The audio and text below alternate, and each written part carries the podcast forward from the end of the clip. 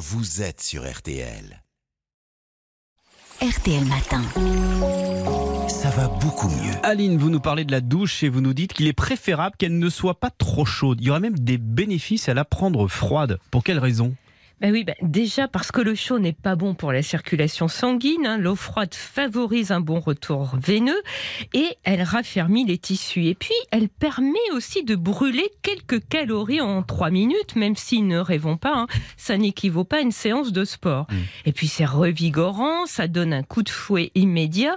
C'est excellent pour la vitalité et la forme.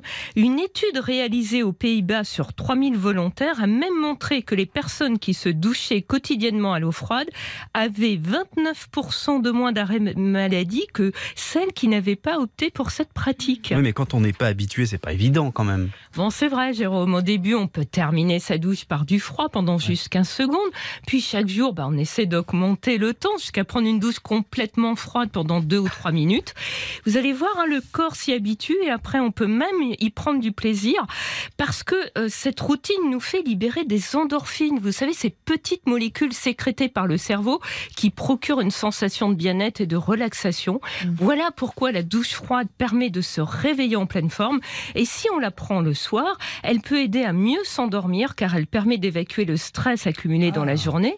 Et puis, elle fait baisser la température du corps qui est propice à l'endormissement. Donc la douche froide agit comme un anti-stress.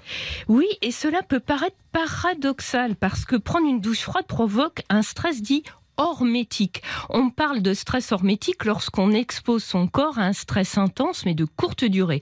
À petite dose, ça serait bon pour notre organisme. C'est le cas de la douche froide, mais il se passe la même chose si on s'expose à du très chaud, comme lorsqu'on va au sauna par exemple, où la température peut aller de 70 à 100 degrés, ou encore lorsqu'on pratique le HIIT, vous savez cet entraînement cardio bref et intense avec de brèves périodes de récupération.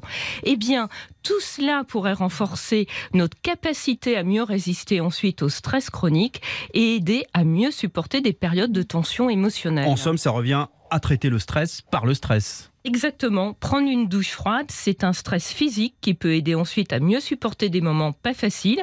Ça permet en quelque sorte de sortir de sa zone de confort.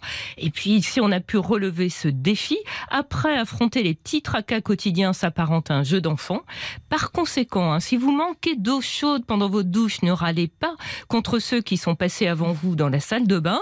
Ça peut être l'occasion de tester la routine de la douche froide, sauf en cas de maladie cardiaque, d'urticaire au froid, oui, ça existe, et de syndrome de Raynaud, les douches froides ne présentent pas de risque. Merci beaucoup, bonne nouvelle.